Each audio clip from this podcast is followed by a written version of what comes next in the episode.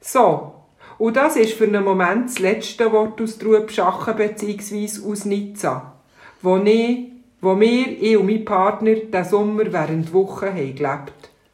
Und heute gibt es noch eine kleine Überraschung. Heute kommen die Gedanken nicht von mir, sondern von meinem Partner, dem pensionierten Pfarrer Richard Woodford. Liebe Hörerin, liebe Hörer, in der Abendkühle haben wir, Sanda und ich, ab und zu einen Spaziergang aber zum spannenden Hafen zu Nizza gemacht. Der hat eine beträchtliche Größe und bietet den verschiedenen Schiffstypen Ankerplätze.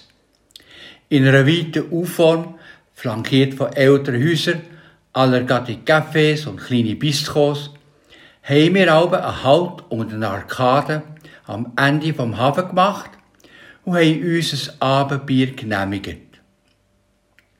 Von uns aus gesehen, auf der linken Hafenseite, sind kleine Schiffe angetaut. Motor- und Segelboot, solche, die man braucht für einen kleineren Ausflug, wenn das Meer einigermaßen ruhig ist. Rechts sieht es dann ganz anders aus. Das sind die grossen, exklusiven Motorjachten und Segelschiffe von den Millionären und Multimillionären. Vorne beim Hafeneingang Anlegeplatz für Kreuzfahrt und Fährschiffe. Und dann liegen im Hafen nebeneinander auch Fischer, Pilot und Polizeischiffe vor Anker. Sichtbar für das vielseitige Publikum, wo die schweren, aufpolierten Yachten bestaunt, ist der Name auf dem Heckrumpf eingraviert. Und das Land und der Heimathafen unübersehbar mit grossen, bunten Flaggen, ebenfalls am Heck protzig zur Show gestellt. Malta, Georgetown, Barbados, London und Menge mehr. Hier wird Reichtum nicht versteckt und der Gigantismus kennt schier keine Grenzen. Trotz allen Verschiedenheiten gibt es zwei Sachen, die die Yachten von den Reichen und Superreichen verbinden. Beim Innen- und Rausfahren hat das Pilotschiff das Sagen. Und keiner von den Kern tut sich selber am Ankerplatz an. Für das gibt es Hilfspersonal vom Hafen und die sagen wo und wie.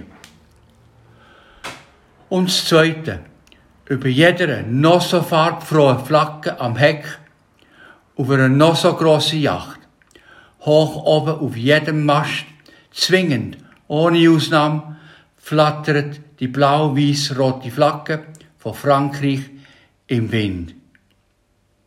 Mit dem wird signalisiert, du bist hier Gast. Die Reichtum spielt keine Rolle. Deine Freiheit wird durch die Obrigkeit eingeschränkt. Hier hat ein anderer das Sagen. Deine gemeinte Wichtigkeit steht nicht über dem Gesetz vom Gastland. Hier gilt eine andere, fremde Autorität. Beim Aufschauen in die Höhe auf die französische Flagge ist mir das große Bekenntnis von der Christenheit in Sinn gekommen. Denn dein ist das Reich und die Kraft und die Herrlichkeit in Ewigkeit.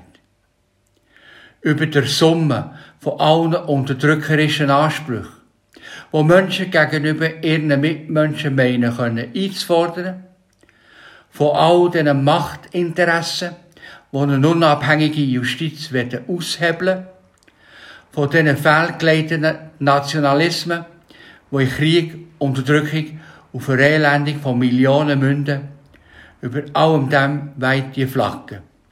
Und sie wird weiter weihen, vergäng, ohne Ausnahme.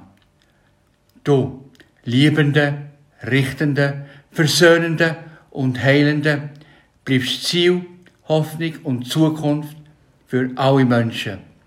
Gleich in welchem haben und unter welcher Fahne sie angetaut werden.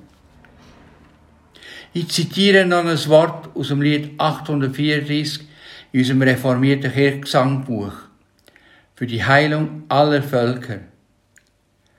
Führe du uns in die Freiheit, mach uns von Verzweiflung frei, das erlöst von Hass und Kriegen, Friede mit uns allen sei.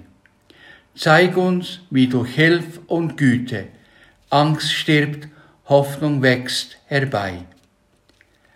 Habt eine gute Zeit in dieser Hoffnung. Richard Woodford. Und Sandra Kunz, Trubschachen.